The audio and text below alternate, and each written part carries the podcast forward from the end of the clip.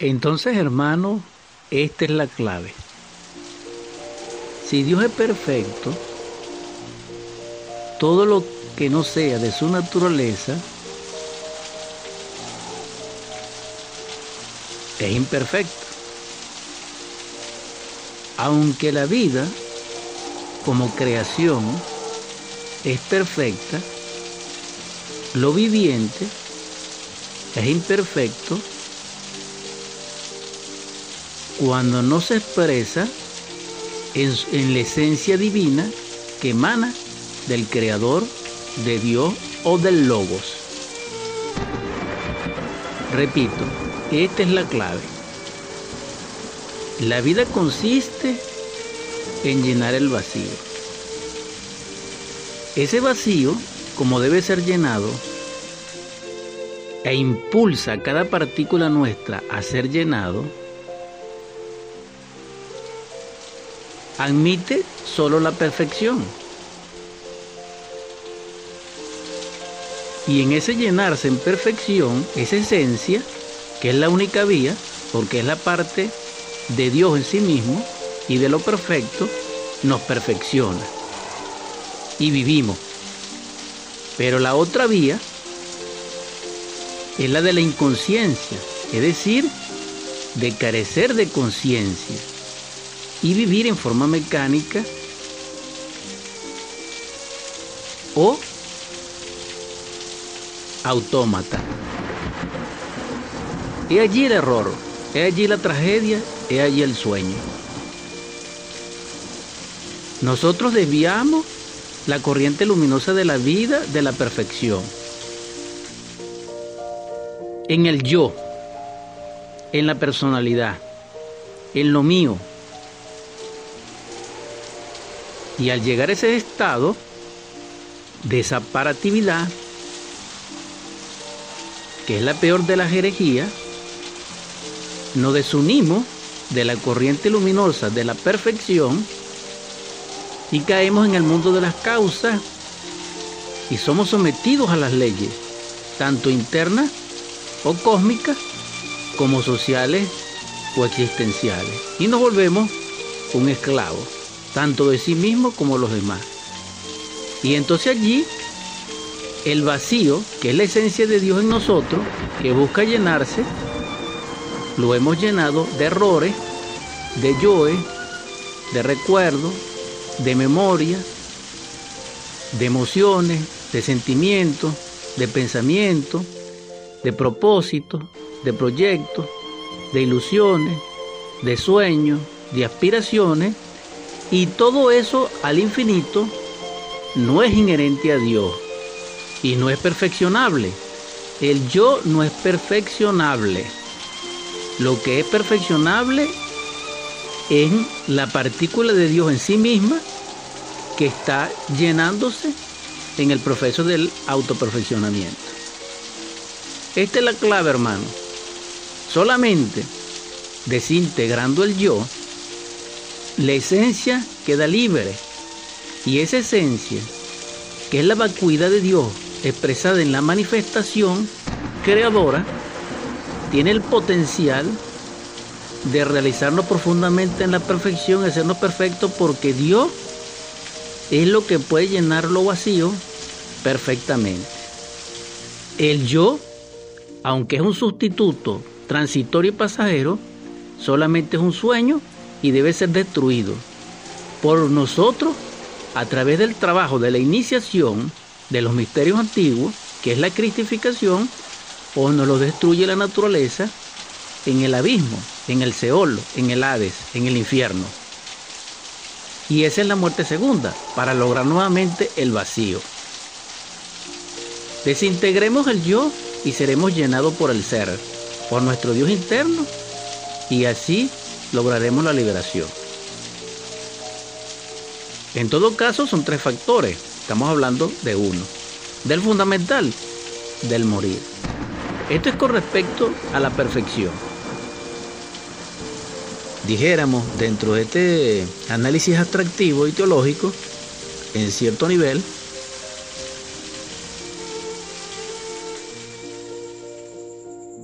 el Cristo en sí como lo conocemos, como Yeshua en Pandirá, ese que nació hace dos mil y tantos años,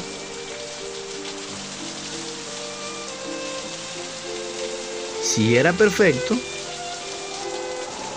debía de vivir una vida perfectamente.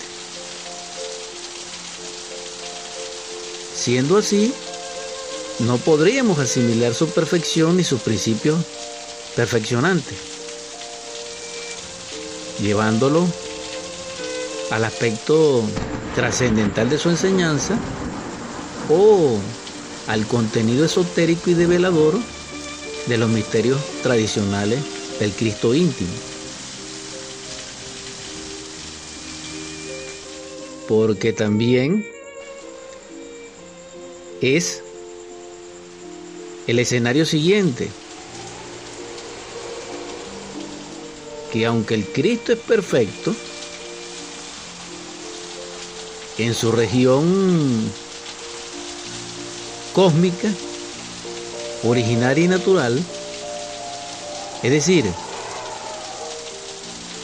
en su espacio respectivo y en su ser respectivo, cuando desciende de allí, es decir, de lo alto, de lo alto, de lo celeste, para humanizarse en un corazón humano de un hombre verdadero, del Hijo del Hombre, y salvarlo, es decir, perfeccionarlo,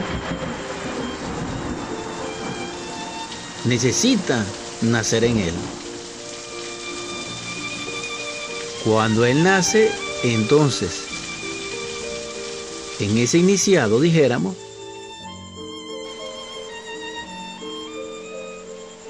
comienza el perfeccionamiento,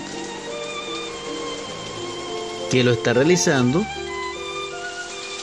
el perfecto, y es el único que lo puede realizar. Por eso es un trabajo auto-gnóstico.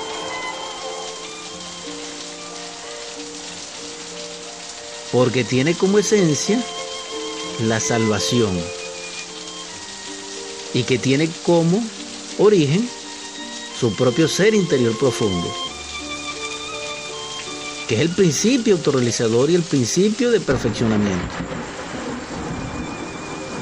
Siendo así, entonces, aunque el Cristo es perfecto en su origen, desciende de allí, repito, y cuando resurge en un corazón humano purificado a través de las pruebas iniciáticas y esotéricas que determinan la purificación y por ende califica la perfección, se encarna allí y lo salva, es decir, lo perfecciona, porque lo purifica. Eso implica necesaria e indiscutiblemente de que lo perfecto, fuera de su espacio de perfección, en la creación fenoménica necesita expresarse. Y para hacerlo, como es perfecto, vive manifiesto en lo imperfecto y teniendo como propósito y causa perfeccionar aquello imperfecto. Esto es terrible, es la reflexión que quiero dejar. Síntesis, el Cristo íntimo nos perfecciona, porque nos salva, porque nos purifica. Esto significa de que el Cristo libre en su principio cosmogenético, es decir, en las alturas de lo increado, del sagrado absoluto solar o de la morada de la luz, de allí donde la luz se encuentra, que son los grandes eones superlativos, o el Ein Sof Aur y mucho más allá, son perfectos totalmente. Pero cuando descienden a la manifestación, esa perfección, para purificar y salvar lo imperfecto, sufre la imperfección, asimilando grados de perfección más extraordinaria, más potente, más irradiante, en octavas superiores, en escala infinita, manifestando así y estableciendo el orden de la jerarquía.